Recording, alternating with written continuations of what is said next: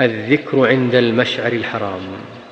ركب صلى الله عليه وسلم القصواء حتى أتى المشعر الحرام.